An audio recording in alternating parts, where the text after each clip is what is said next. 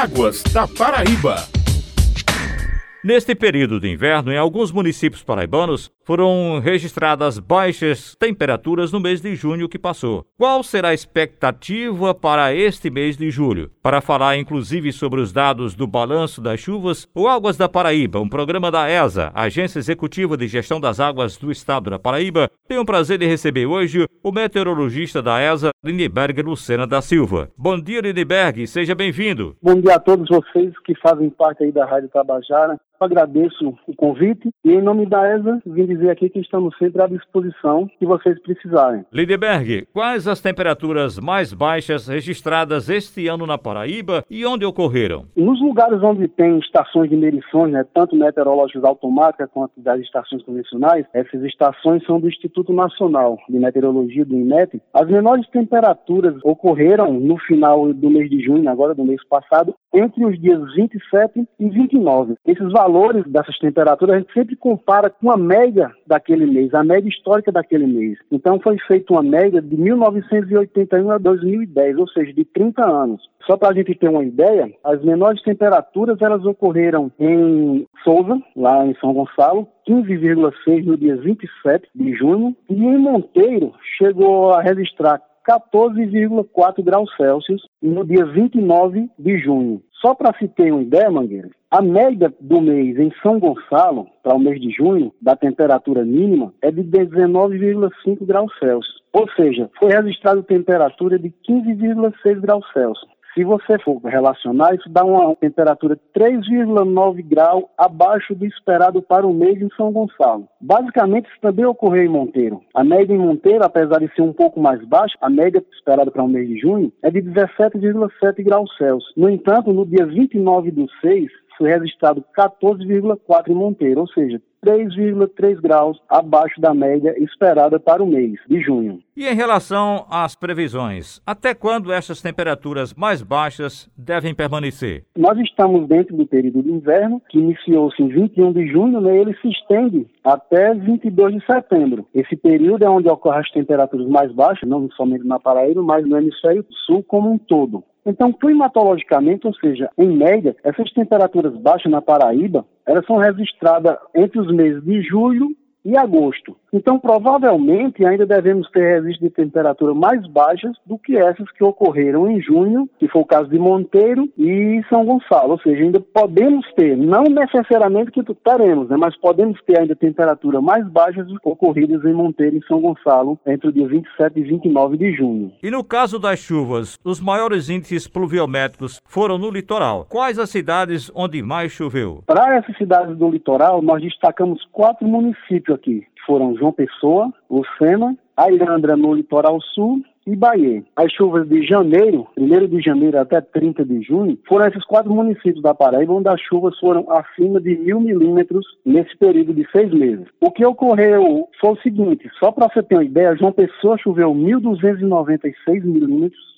Lucena 1.120,7, Alhandra 1.077 e Bahia 1.010,7 milímetros. Só para você ter uma ideia, mesmo com essa chuva acima de mil milímetros, a média esperada, nós chamamos a climatologia, que é a média esperada de janeiro a junho, esses municípios ainda ficaram um pouquinho abaixo da média, ou seja, para João Pessoa é esperado 1.255, choveu um pouquinho acima da média, choveu 1.296. Os outros municípios choveram, mas ficaram bem próximo da média, entendeu? Isso ocorreu pelo fato das chuvas de junho, o período chuvoso que nós chamamos a quadra chuvosa para o litoral Brejo e Agreste, a quadra chuvosa é abril, maio, junho e julho, e junho desses quatro meses é o mais chuvoso. Só para se ter uma ideia, ouvinte, a média esperada no mês de junho para João Pessoa só um exemplo, é 344,3 milímetros. Choveu apenas 77,4. Lucena, uma média 302,5, choveu 84,6. Ou seja, é esperado uma média em torno de 320 e 350 nesses municípios para o mês de junho. No entanto, só chegou a chover mais de 100 no município de Alana, choveu 116,5. Mesmo assim, o esperado para junho é 326,1. Ou seja, o mês de junho ele deixou essa essas chuvas bem abaixo da média, então para o período de janeiro a junho, essas chuvas ficaram de normal a um pouquinho abaixo da média ainda para todo o período devido a essas